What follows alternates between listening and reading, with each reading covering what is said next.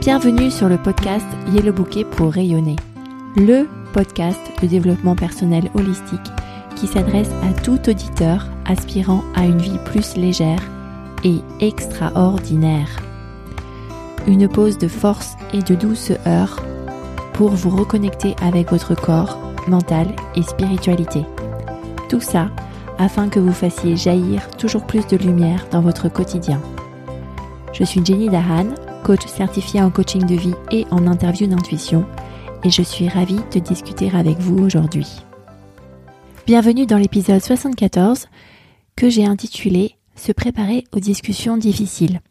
On va voir pourquoi des conversations peuvent être difficiles et je vais vous donner des clés pour les rendre plus faciles.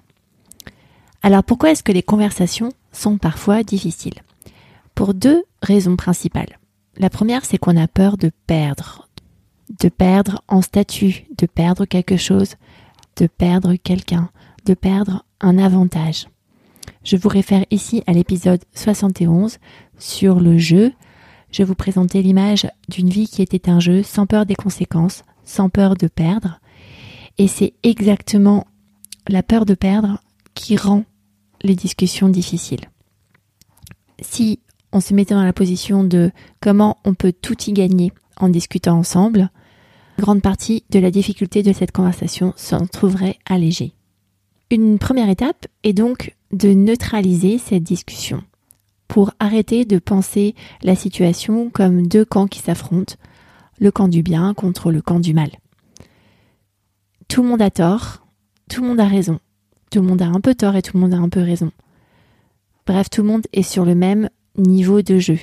Alors, pour passer de la théorie à la pratique, pour pouvoir neutraliser une expérience, il faut d'abord comprendre ce qui s'est passé pour nous à ce moment-là et accepter que ça se soit passé comme ça. Prenons l'exemple de votre meilleure amie qui ne vous a pas invité à son anniversaire. Elle a fait une dizaine d'années qu'elle vous invite systématiquement à son anniversaire et cette année ce n'est pas le cas. Vous vous sentez fâché contre elle et vous souhaitez avoir une discussion pour pouvoir comprendre ce qui s'est passé et vérifier la situation de votre amitié et de son envie de nouer cette relation avec vous. La première étape, avant de se dire qu'elle a tort de ne pas vous avoir invité et que vous avez raison de défendre votre droit et votre statut de meilleur ami, c'est de comprendre exactement ce qui se passe pour vous là, en ce moment. En ligne de circonstance, vous allez mettre que votre meilleur ami ne vous a pas invité à son anniversaire. Et au sujet de cette circonstance, vous allez penser des phrases telles que on ne traite pas une meilleure amie comme ça. Elle n'aurait pas dû me traiter comme ça. Elle aurait dû m'inviter. J'aurais voulu être là à son anniversaire. Ces phrases dans votre tête vont vous faire ressentir des émotions de ressenti, d'agression, de défensive. Et en conséquence, vous allez mener des actions de rumination sur les bons moments que vous avez passés ensemble dans votre enfance ou dans votre jeune vie d'adulte. Vous allez peut-être avoir envie de taper sur quelque chose ou quelqu'un et vous allez peut-être avoir envie d'aller faire du shopping, de manger un gâteau au frigo ou de regarder une série Netflix. Quand vous avez bien compris ce qui se passe pour vous à ce moment-là, eh bien, jouez à l'exercice de pourquoi est-ce qu'elle a eu raison de ne pas m'inviter à son anniversaire et pourquoi elle a eu tort de... Forcez-vous à trouver au moins trois ou quatre raisons sur la partie pourquoi elle aurait eu raison. Formez-vous en avocat de votre ami afin d'expliquer rationnellement ou d'intuiter émotionnellement pourquoi votre ami a agi comme ça. Deuxième raison qui rend les conversations difficiles, c'est l'émotion que vous ressentez. Il y a deux moments clés. L'émotion que vous ressentez au moment où cette situation devient un problème pour vous. Donc dans mon exemple, c'est le moment où votre ami vous dit que vous n'allez pas être invité à son anniversaire, qui cause ensuite des émotions de ressenti, d'agressivité, de défensive. Et le deuxième moment clé, c'est lorsque vous vous projetez sur la discussion que vous allez avoir. Vous imaginez vivre des sensations déplaisantes lorsque votre ami va par exemple vous confirmer que vous n'êtes plus sa meilleure amie. Ce qui concerne l'émotion de ressenti, d'agressivité, de défense que vous avez ressenti lorsque votre ami vous a dit je ne t'invite pas à mon anniversaire, l'accueil d'émotion vous permet de vous préparer et d'accepter à vivre cette émotion. L'accueil d'émotion que je pratique avec mes clientes vous permet de ressentir que vous avez un conteneur assez grand à l'intérieur de vous-même pour faire en sorte que toutes les émotions que vous ressentez puissent rester dans ce conteneur, faire leur vie, vous dire ce qu'elles ont à vous dire et ensuite repartir tranquillement. Ce qui fait que mes clientes n'ont plus peur de ressentir ces émotions, elles développent la compétence de les faire parler, de comprendre leur message et de reprendre le contrôle de leur vie émotionnelle. Avec une définition du contrôle qui est très différente du micromanagement qu'on pourrait avoir en tête.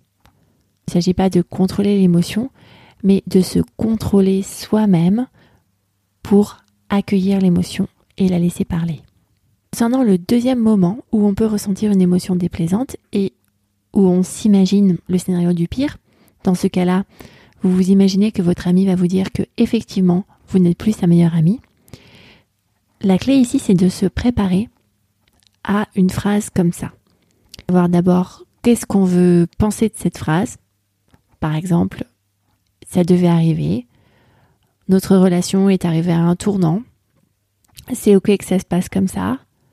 Je vais transformer cette relation en héritage. Qu'est-ce que vous allez ressentir du coup Est-ce que ça va être de l'acceptation, de la peine, de l'indifférence? Et qu'est-ce que vous allez faire du coup? Est-ce que vous allez écouter sans rien dire? Est-ce que vous allez embrasser votre ami avant de partir? À vous de jouer. En exercice pratique, je vous invite à prendre une situation qui vous a causé des émotions déplaisantes, pour laquelle votre euh, cerveau présente par défaut qu'un tiers est responsable. Je vous invite ensuite à identifier pourquoi est-ce que ce tiers a eu raison et pourquoi il a eu tort, et à vous faire l'avocat défenseur de l'attitude du tiers. En récapitulatif, au niveau du corps, lorsque vous vous sentez sur la défensive, vous pouvez sentir comment votre corps réagit. Pour moi, mon corps se hérisse en avant et ma poitrine se lève comme un bouclier.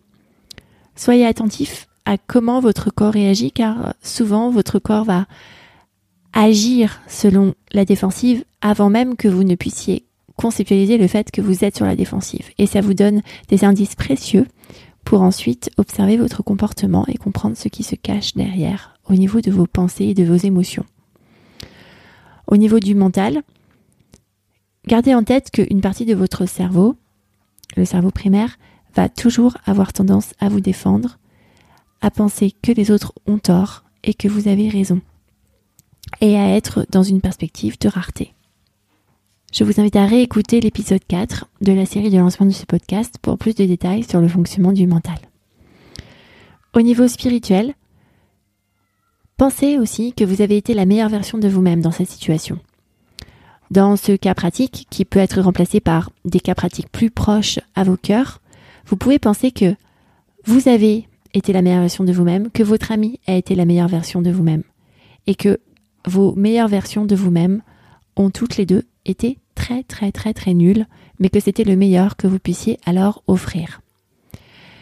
Cela vous met d'emblée dans une perspective d'abondance, fidèle à ce que vous dirait votre intuition si vous saviez comment l'écouter.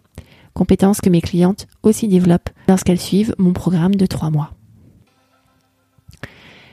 Si vous avez aimé cet épisode, partagez-le.